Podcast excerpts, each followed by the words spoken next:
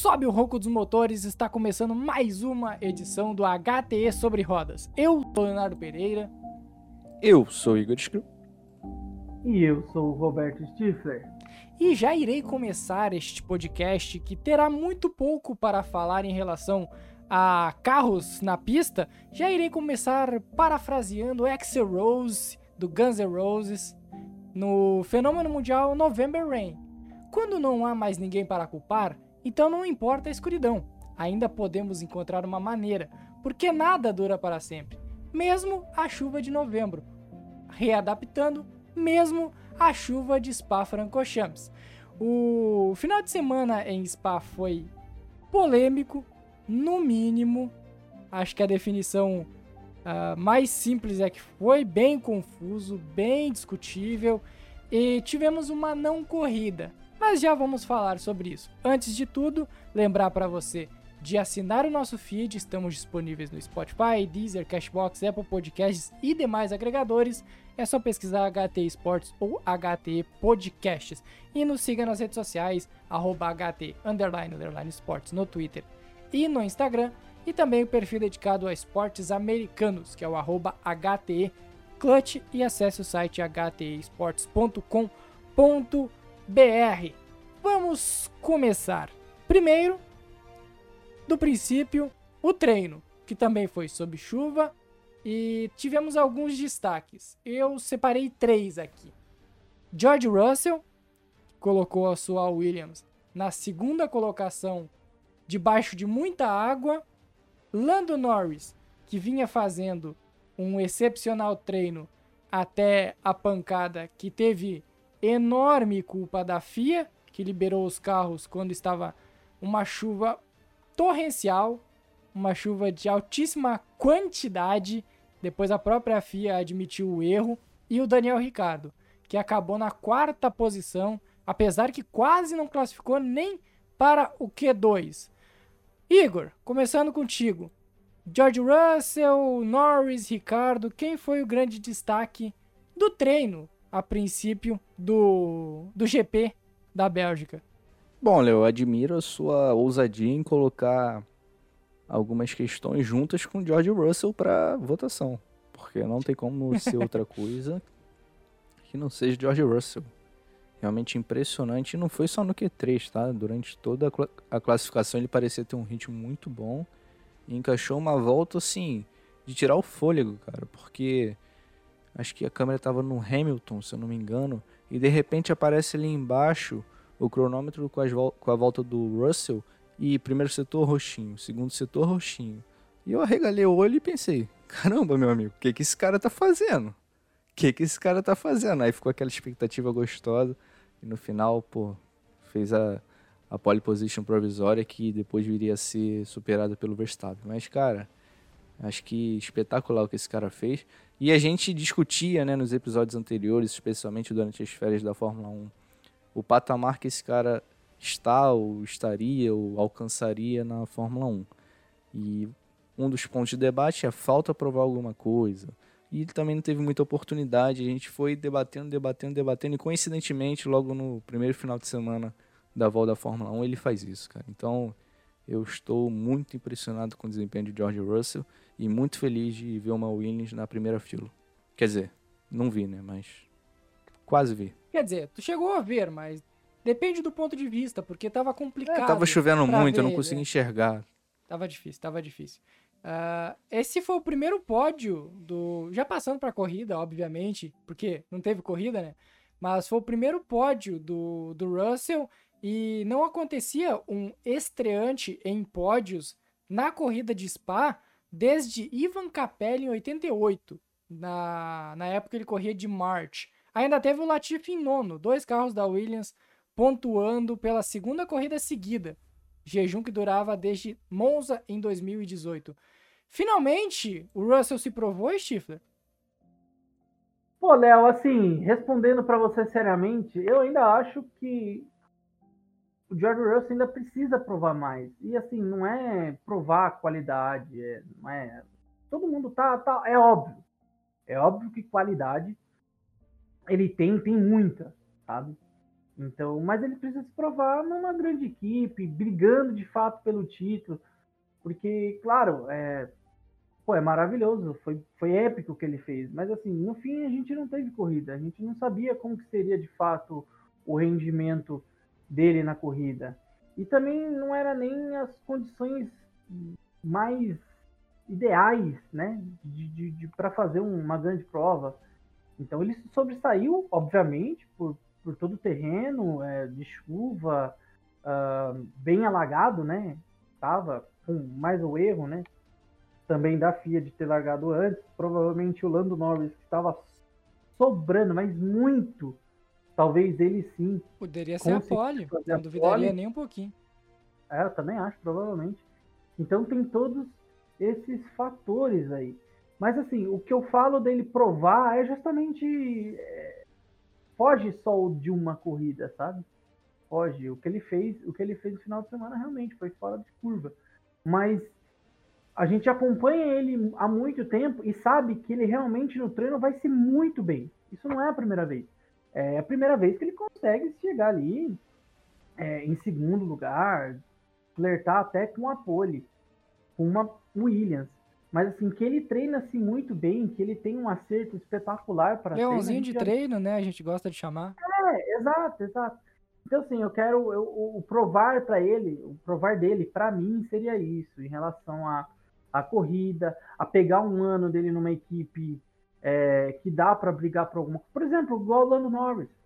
Igual o Lando Norris. Tá numa, o Lando Norris está numa equipe bem tranquila. É, não é a melhor equipe da, é, da Fórmula 1, mas é uma equipe muito boa, então ele consegue ali é, brigar ali por esse tempo todo, ali bem na frente. Então eu espero ver isso acontecendo com o George Russell também. E se for para acontecer na Williams, pô, melhor ainda, é mais legal ainda. É sempre bom ver uma equipe como a Williams se erguer e tentar brigar fortemente com a McLaren. Se ele ficar, eu ainda acho difícil, e se a Williams permitir que ele possa brigar esse, isso aí, aí ele vai se provar. Aí é obviamente que ele vai se provar. Ser muito espetacular. Ele numa Williams fazendo o que ele. O que a gente já imagina que ele possa fazer sentando, por exemplo, numa Mercedes. É, ele garantiu. Acho que para mim, depois de.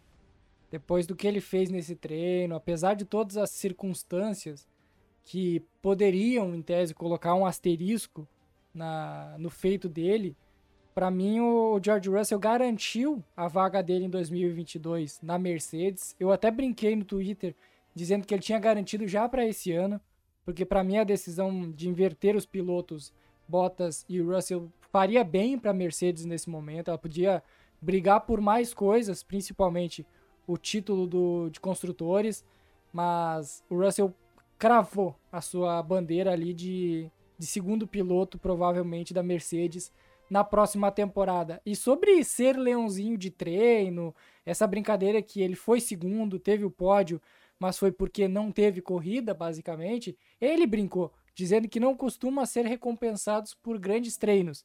E com certeza ele recebeu isso hoje. Ele talvez seja a única, a única pessoa de todo o paddock da Fórmula 1, de todo mundo que viajou para Spa, incluindo torcedores, que estava sorridente naquele pódio, que estava feliz com o que aconteceu naquela corrida. Eu acho que esse GP da Bélgica é mais um marco, né? E é curioso que logo depois dele conseguir a pontuação, a tão esperada pontuação com a Williams na Hungria, vem na Bélgica mais uma situação de chuva ali, pista complicada e ele consegue esse feito. E cara, eu vou te falar, é bem impressionante, tá? Colocar esse carro da Williams na segunda colocação. Eu imagino que a Williams, eu acho que isso é até um bom ponto a de. tava andando bem também, é bom pontuar Então, isso, isso é um ponto um de debate, de cara, porque antigamente a gente olhava para uma pista molhada e sempre colocava tudo na conta do piloto, né? O piloto aparece mais nessas horas, o carro deixa de ser tão importante. Mas eu tenho a impressão que na Fórmula 1 atual, com esses pneus, são poucas as equipes que conseguem fazer esse pneu funcionar e conseguir render na chuva, cara. Por exemplo, a Alpine, ela vinha num final de semana muito bom nos treinos com pista seca. Com pista molhada, o carro simplesmente não andava, cara.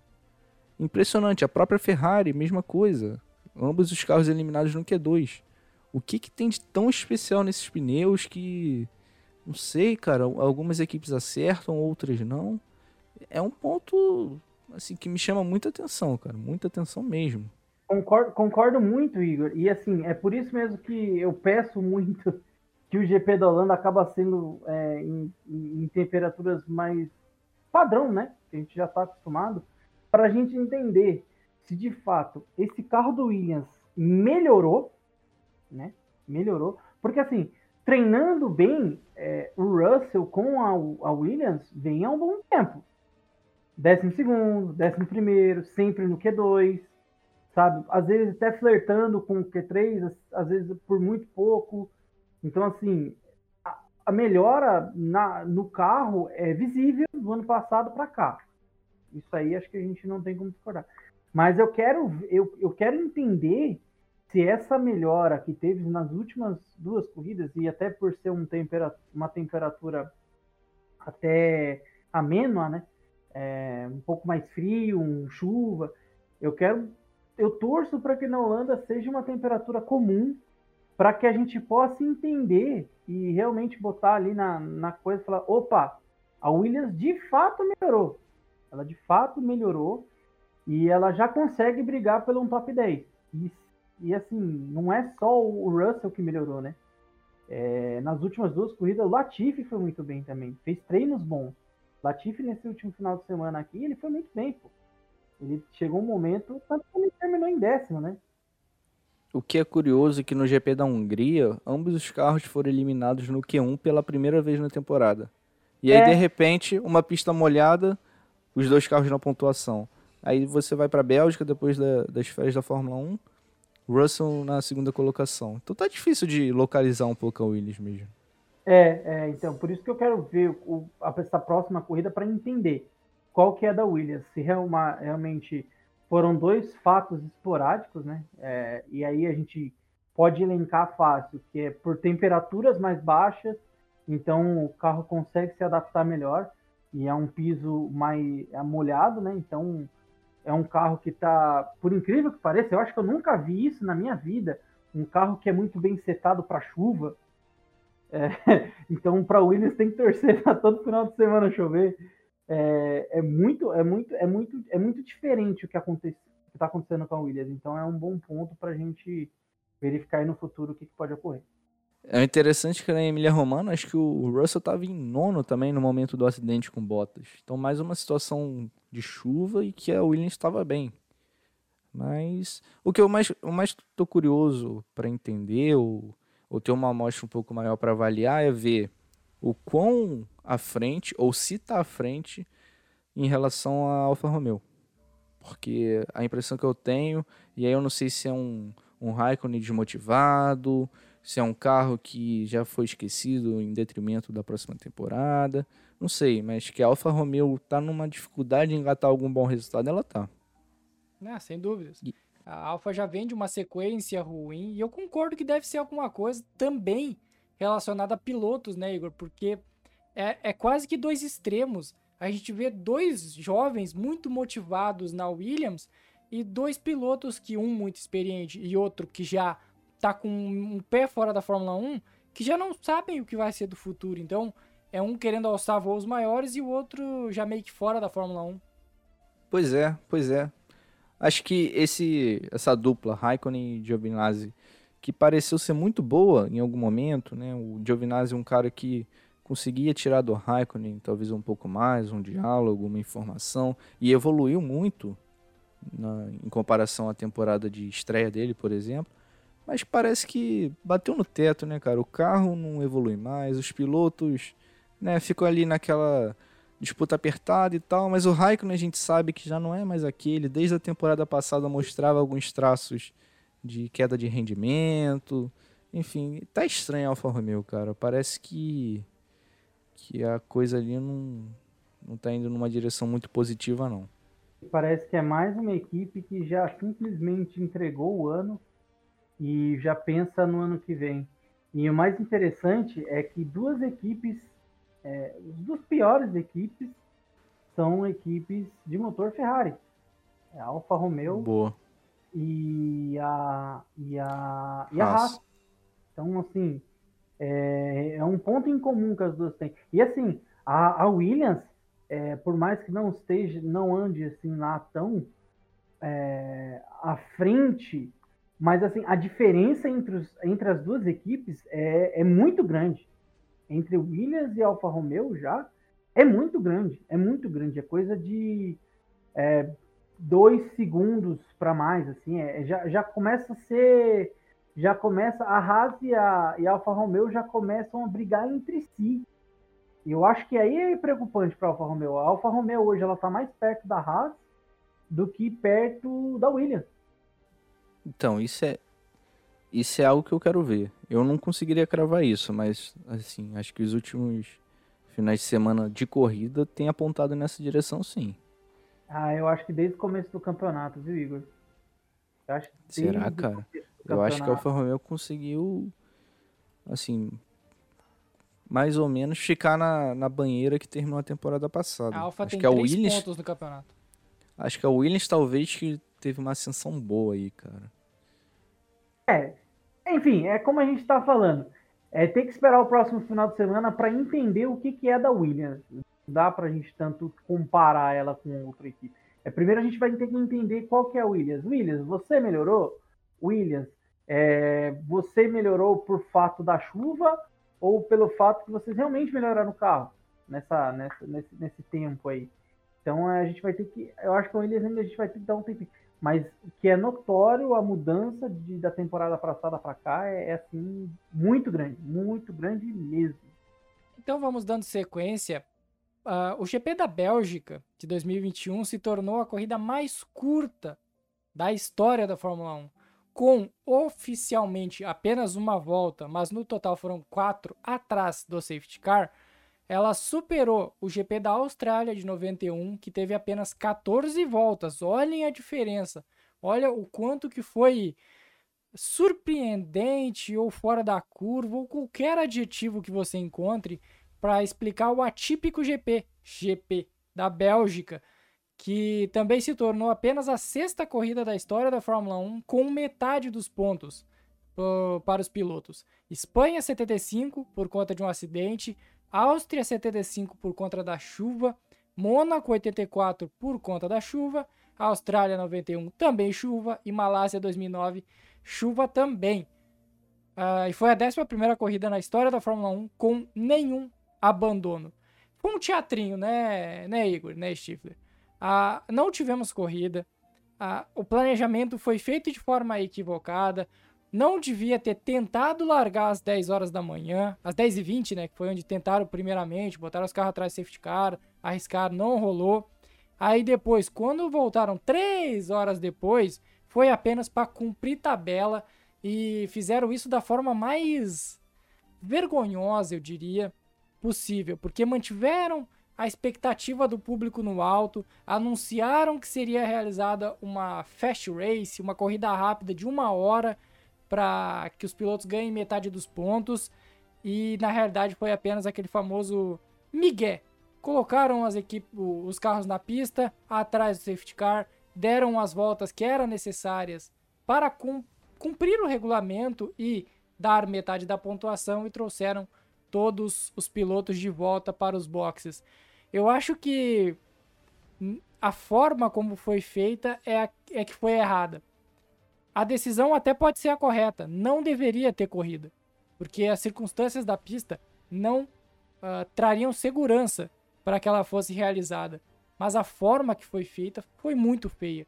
Foi um tapa na cara de quem estava assistindo tanto pela TV quanto quem suportou a chuva que estava caindo em Spa.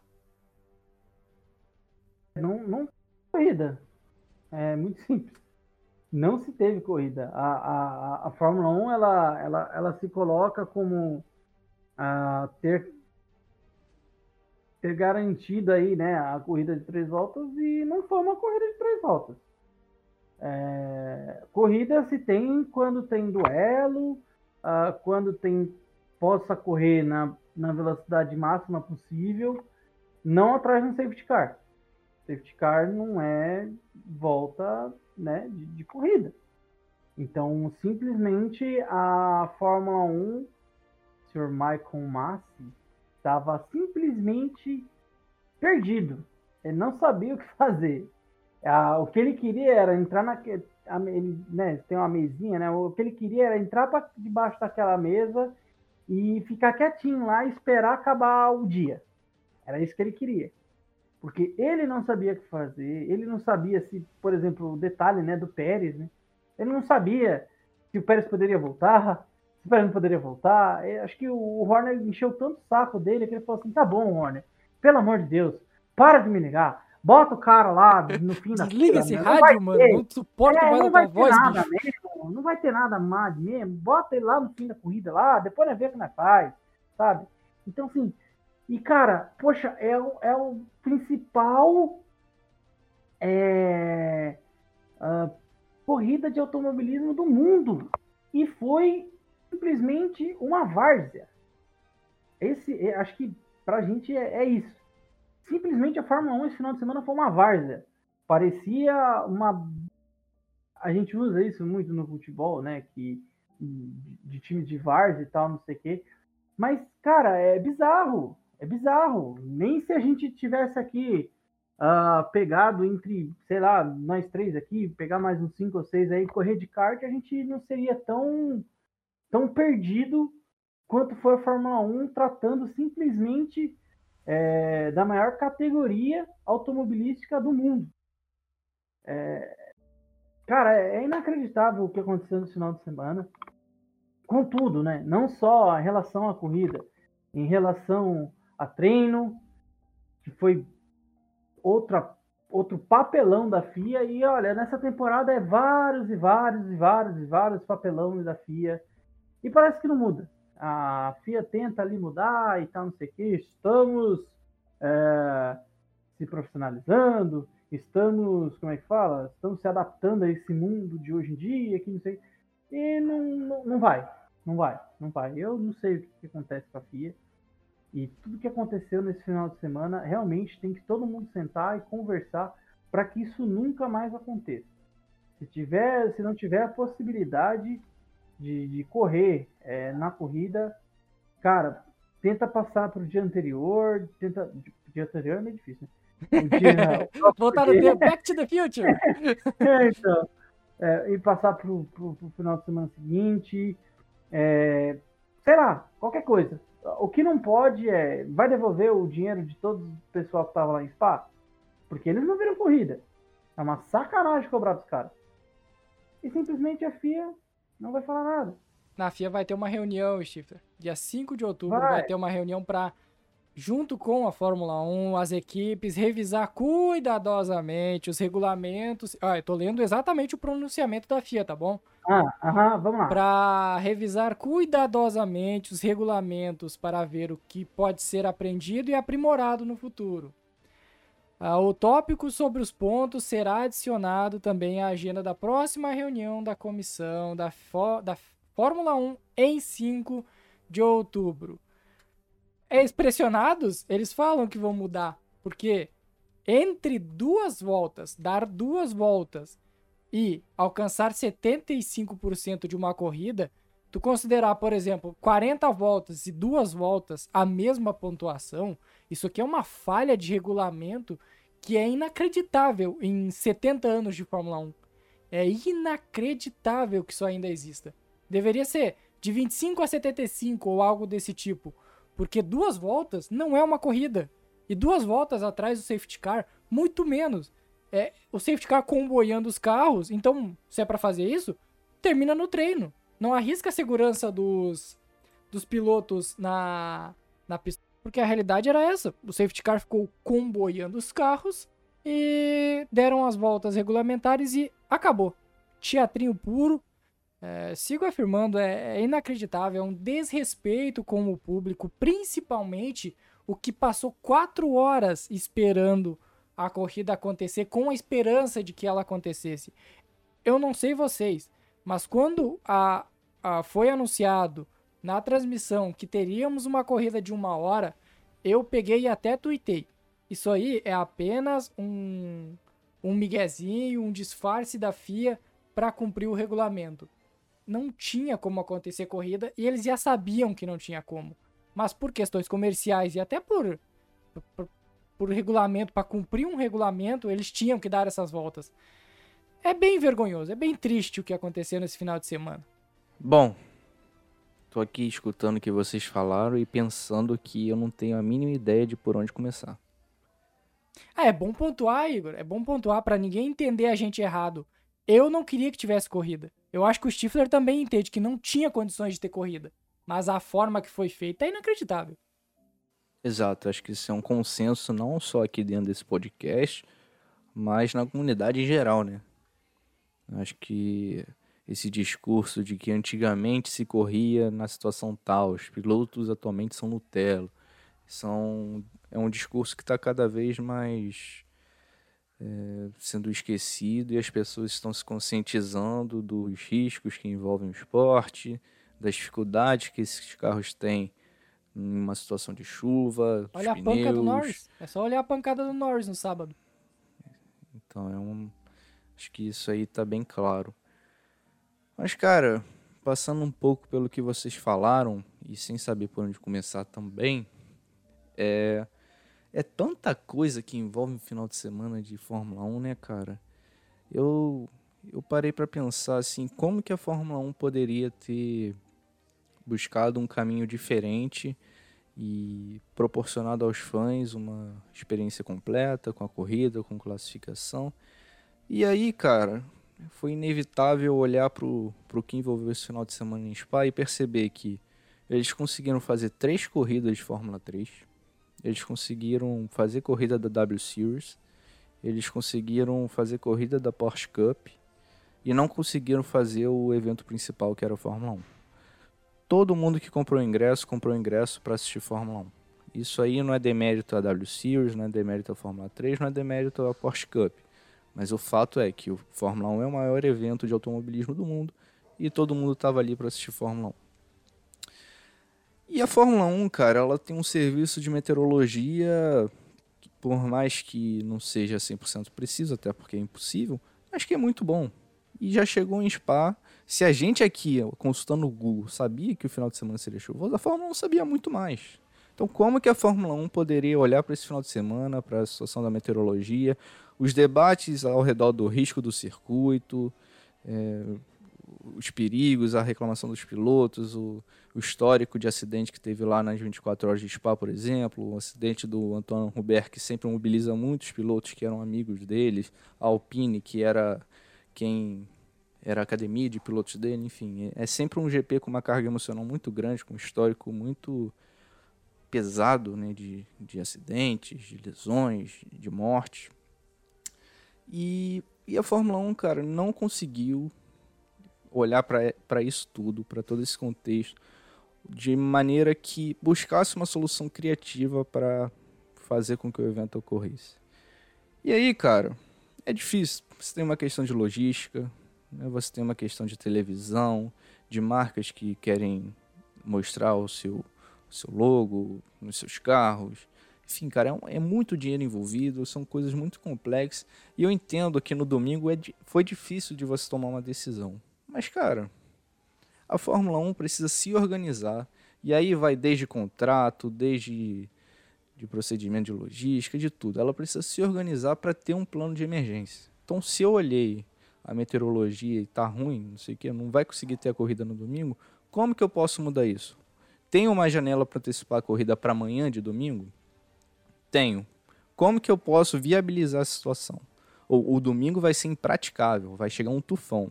Como eu posso viabilizar uma corrida no sábado? Ou como eu posso viabilizar uma corrida no domingo? Como que eu posso me organizar para solucionar uma situação de crise? Então acho que faltou um pouco isso à Fórmula 1.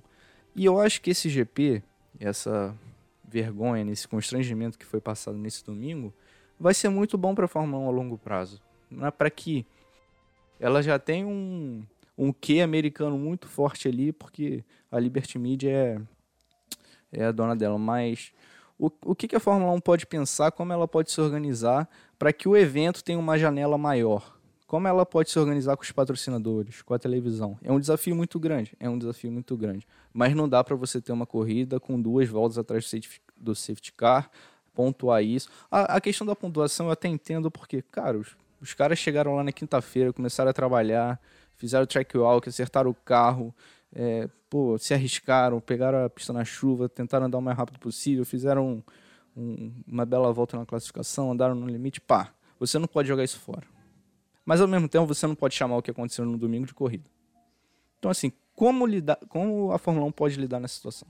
Acho que essa é a grande questão e acho que esse debate, esse conversa que você citou, Léo, com a FIA, é, que deve envolver equipe, deve envolver piloto, deve ser algo bem bem amplo, vai deve buscar alguma solução. Mas não foi bonito, isso é fato. Vou trazer um festival de críticas aqui, uma bateria de algumas falas de quatro a cinco pilotos que comentaram sobre esse acontecimento. Primeiro, o maior de todos, Lewis Hamilton, foi ao seu Instagram, foi ao seu Stories para comentar. O que aconteceu hoje foi uma farsa. E as únicas pessoas que saíram perdendo foram os fãs, que pagaram um bom dinheiro para nos ver correndo. É claro que não dá para fazer nada a respeito do clima, mas temos equipamentos sofisticados para nos dizer o que está acontecendo. Estava claro que o clima não melhoraria. É o que o Igor falou. Eles têm toda a tecnologia do mundo para saber quando vai ou não chover. É inacreditável que a, a maneira como foi conduzido o final de semana em Spa. Fernando Alonso, bicampeão e piloto da Alpine, também comentou: Não podemos considerar que houve uma corrida neste domingo. É triste atribuir pontos nesse contexto. Fui 11 e não pude nem lutar por pontos. Deram os pontos de graça.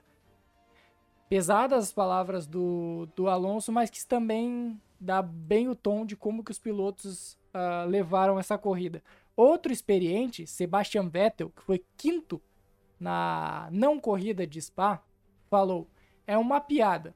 Se quiser receber uma recompensa pela classificação, então a classificação deve valer pontos. O que fizemos hoje? Não sei.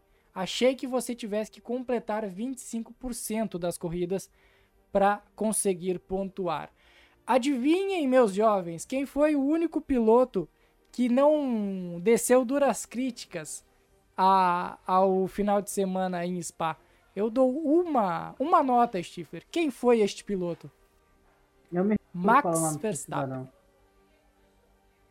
E George Russell, né? Não, mas é que o George Russell criticou as decisões, mas ele, ele ficou feliz com o que aconteceu, mas ele criticou.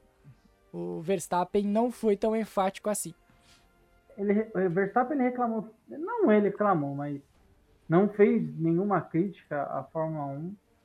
Tem mensagens do rádio dele let's go, let's go, let's go. falando que a visibilidade está boa, é lógico. É, vamos lá, vamos lá que dá. É, tá tranquilo, é lógico. não, e nem carro, o carro do. Carro nem o safety car ele ficava na frente. Porque ele desviava para o lado para não pegar. No sábado, assim, no treino livre, no, no, no, terceiro livre, no terceiro treino, é, quando teve o acidente do, é, do Norris, é, assim que teve o acidente do Norris, ele falou, ele foi crítico, falou, por que, que a gente está parado aqui até agora, sendo que a gente já podia ter corrido, reclamou. O Vettel também criticou no sábado, é bom lembrar, né, que ele pediu red flag, red flag e ah, os comissários é deixaram. É Aí o, inclusive, o melhor momento do fim de semana, o mais bonito foi o Vettel uh, ajudando o Lando Norris e descendo o pau na FIA logo depois que aconteceu um incidente. Bem, tava ok. Foi, pô, é. É um ser humano fora da curva mesmo, não adianta. Só para me completar, o que o Max Verstappen falou. Eu disse no início, vamos lá, porque condições era, estavam boas mas havia, a visibilidade era muito baixa. Se tivéssemos começado na hora, olha isso, ele queria realmente corrida às 10 horas, quando tentaram e claramente não tinha condições. Teríamos uma chance melhor, mas depois disso ficou muito úmido e continuou chovendo. Basicamente, o Verstappen disse: se tivesse tentado no início, dava para correr, o que claramente não faz o menor sentido. Depois ele pediu desculpas aos fãs e agradeceu que eles passaram o dia inteiro com, com a Fórmula 1 na espera. Igor, já vou passar a bola para ti polêmico. Para a gente encerrar esse debate e depois já partir para o que esperar da, do GP da Holanda. Esse GP o GP de Spa-Francorchamps, o GP da Bélgica de 2021, é mais vergonhoso, mais desrespeitoso que o fatídico GP dos Estados Unidos em Indianápolis 2005, onde apenas seis carros largaram em decorrência da falta de confiabilidade dos pneus Michelin, teve vitória do Schumacher e a sua Ferrari com pneus Bridgestone. O que, que foi pior para a Fórmula 1? O que, que passa uh, a pior imagem? O GP da Bélgica de 2021 ou o GP dos Estados Unidos de 2005? Então, eu diria que o GP dos Estados Unidos de 2005 ainda foi um papelão bem maior até. Por quê, cara? O GP da Bélgica, você. No GP da Bélgica, a Fórmula 1 foi colocada frente a mil desafios diferentes.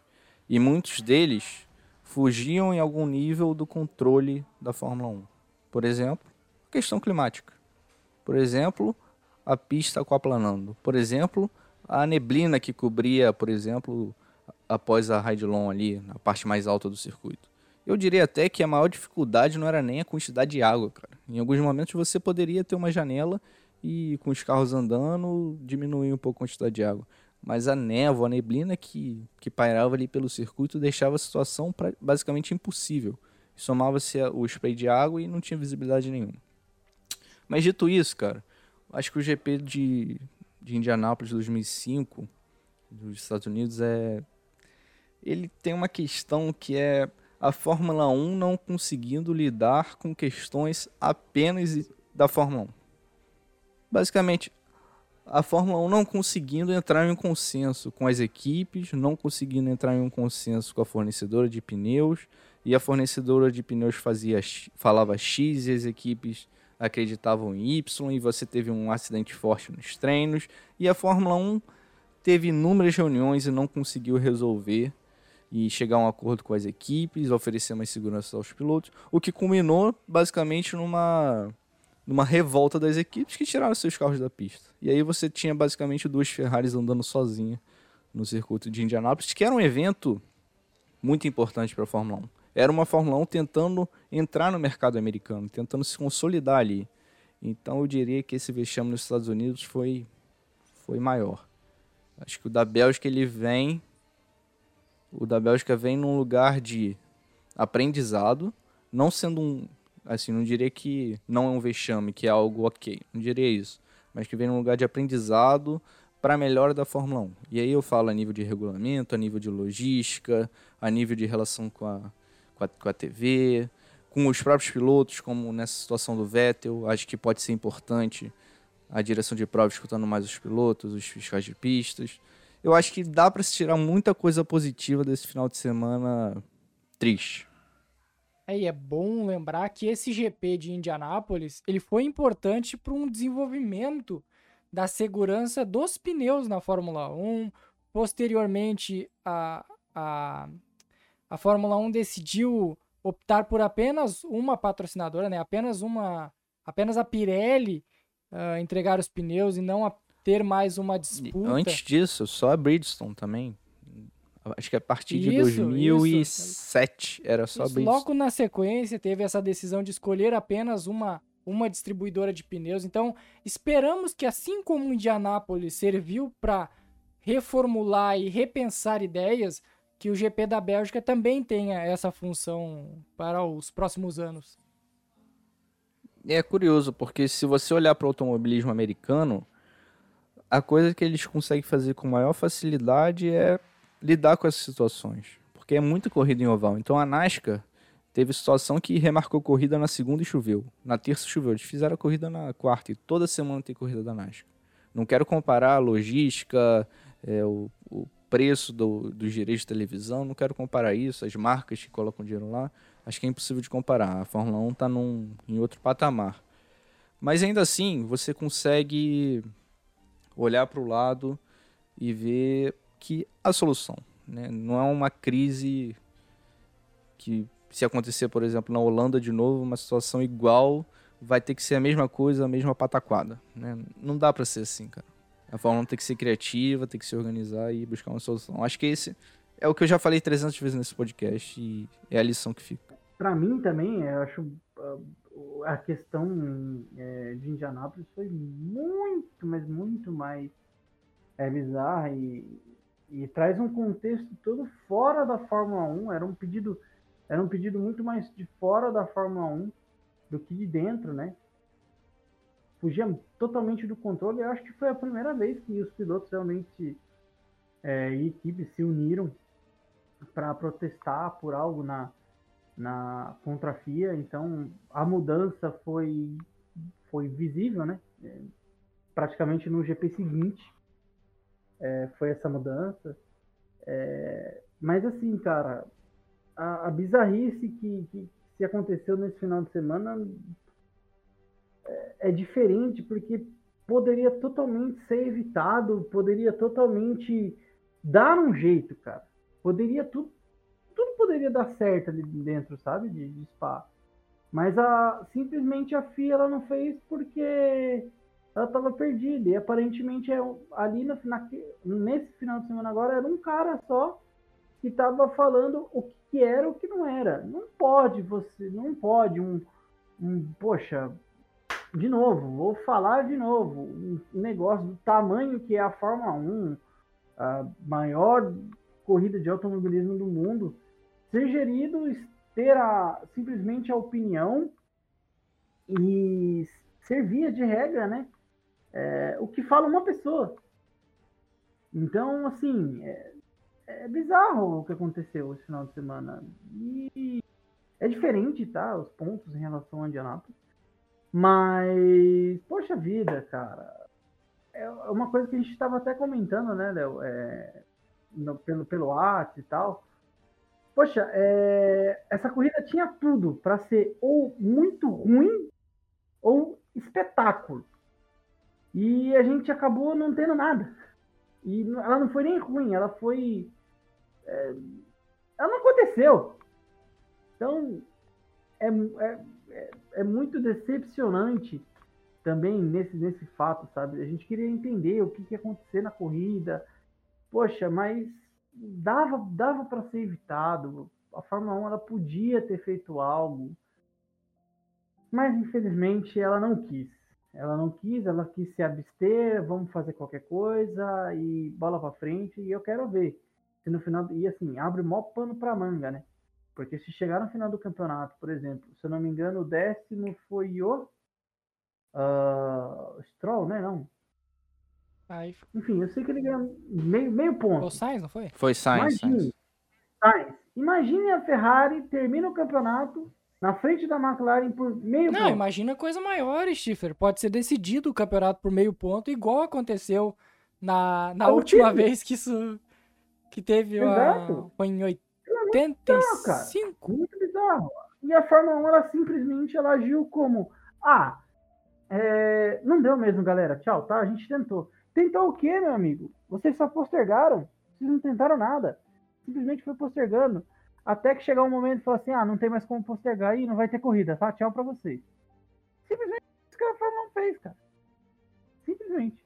Então vamos, vamos tentar esquecer esse conturbado GP da Bélgica, conturbado fim de semana da Bélgica e focar na semana que vem que teremos, nesta semana, né, obviamente, teremos o GP da Holanda no reformulado circuito de Zandvoort que terá a Fórmula 1 depois de 36 anos. A Fórmula 1 volta a disputar uma corrida na Holanda.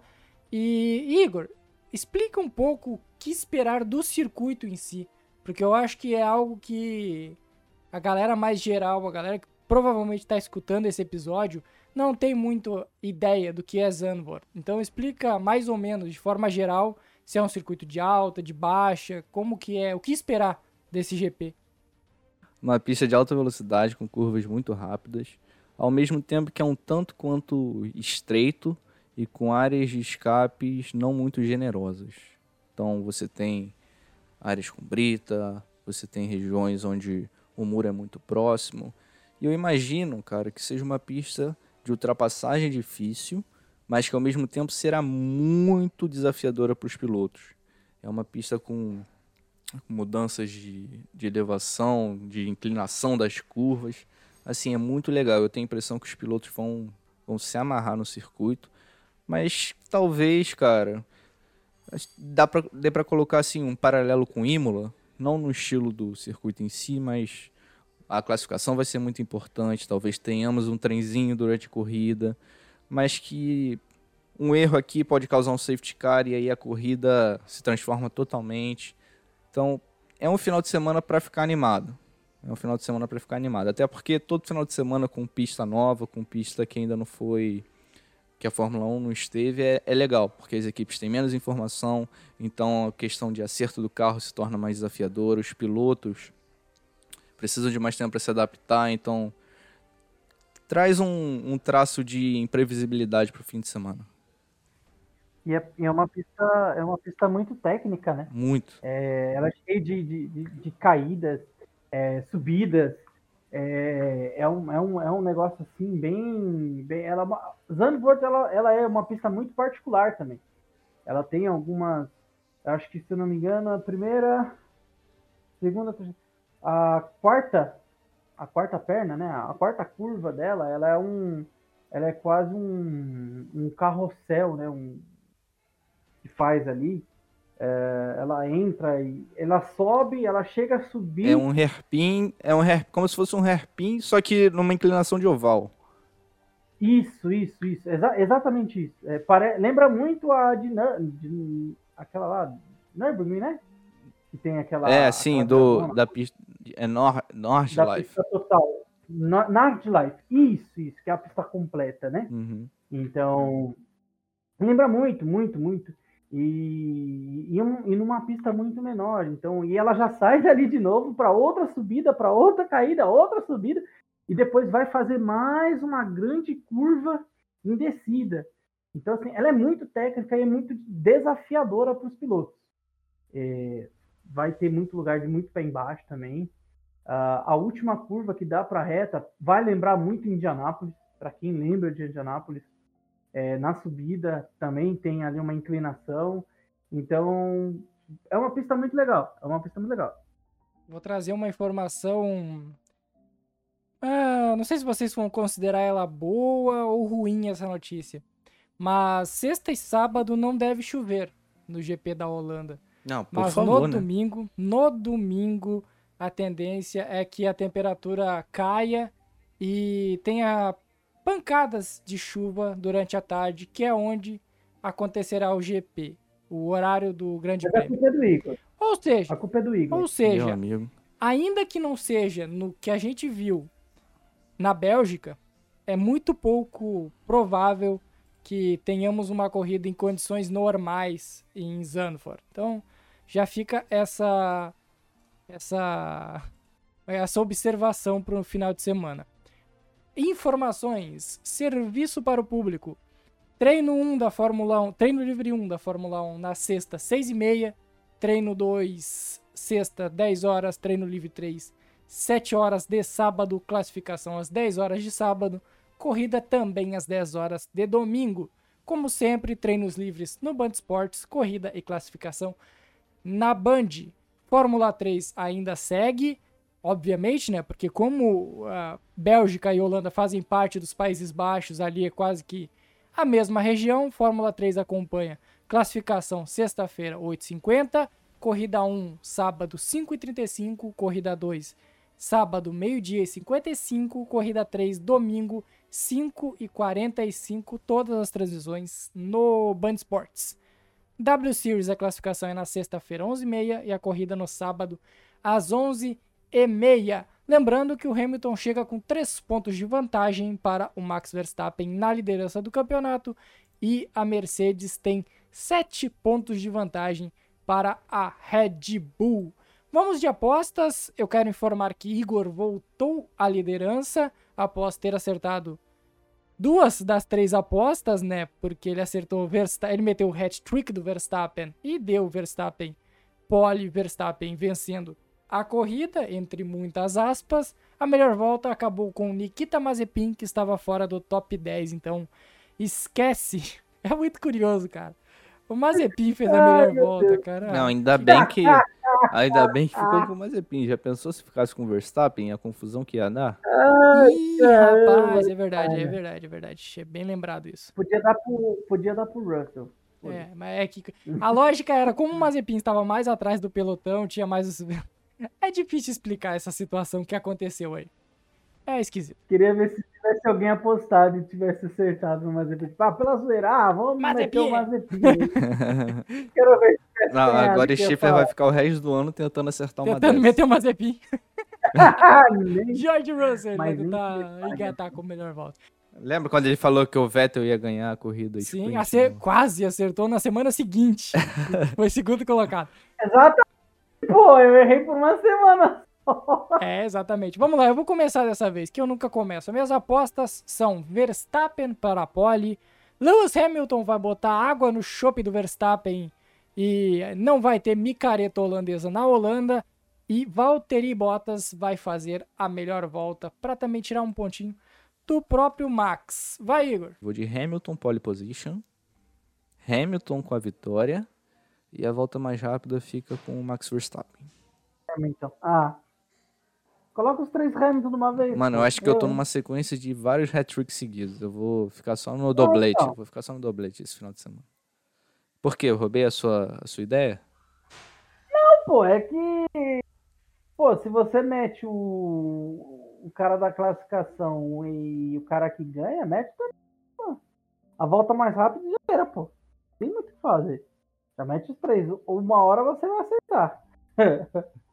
é muito difícil a gente, a gente postar em alguma coisa que- fora, fora de Verstappen, porque o cara vai estar correndo em casa, tá ligado? E Com tudo que vem acontecendo. Então, e tudo certo pra podem- dar errado. Aham. Então, Fórmula da merda. é aquele negócio. Ou ele termina a corrida ou ele não termina, tá? Ou ele ganha ou ele não termina a corrida, tá? Já ouvi isso antes, em algum lugar? Tá? Ah, todo final de semana.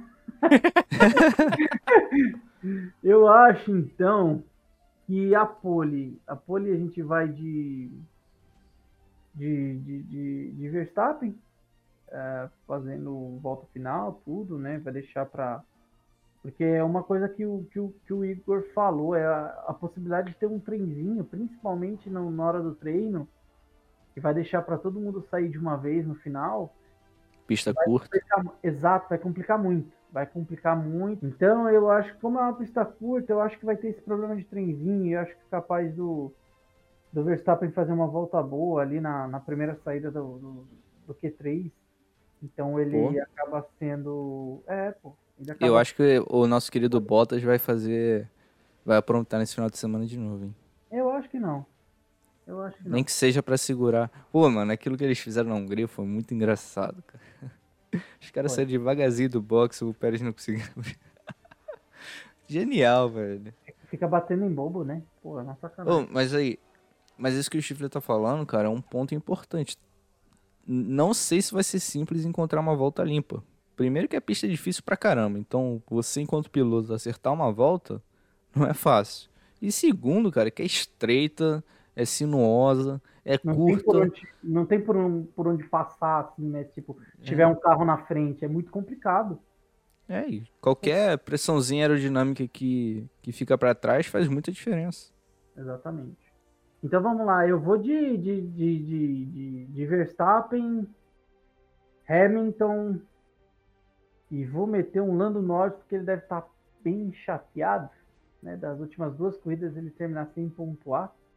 Então ele acho que ele vem para tentar fazer barba, bigode e cabelo, né? Para ver se, se dá uma melhorada aí no campeonato, os pontos que ele acabou perdendo nesses últimos dois finais de semana. Quase a mesma aposta que eu, só trocou o, o Valtteri pelo Landinho. Valtteri, Valtteri. E o Valtteri?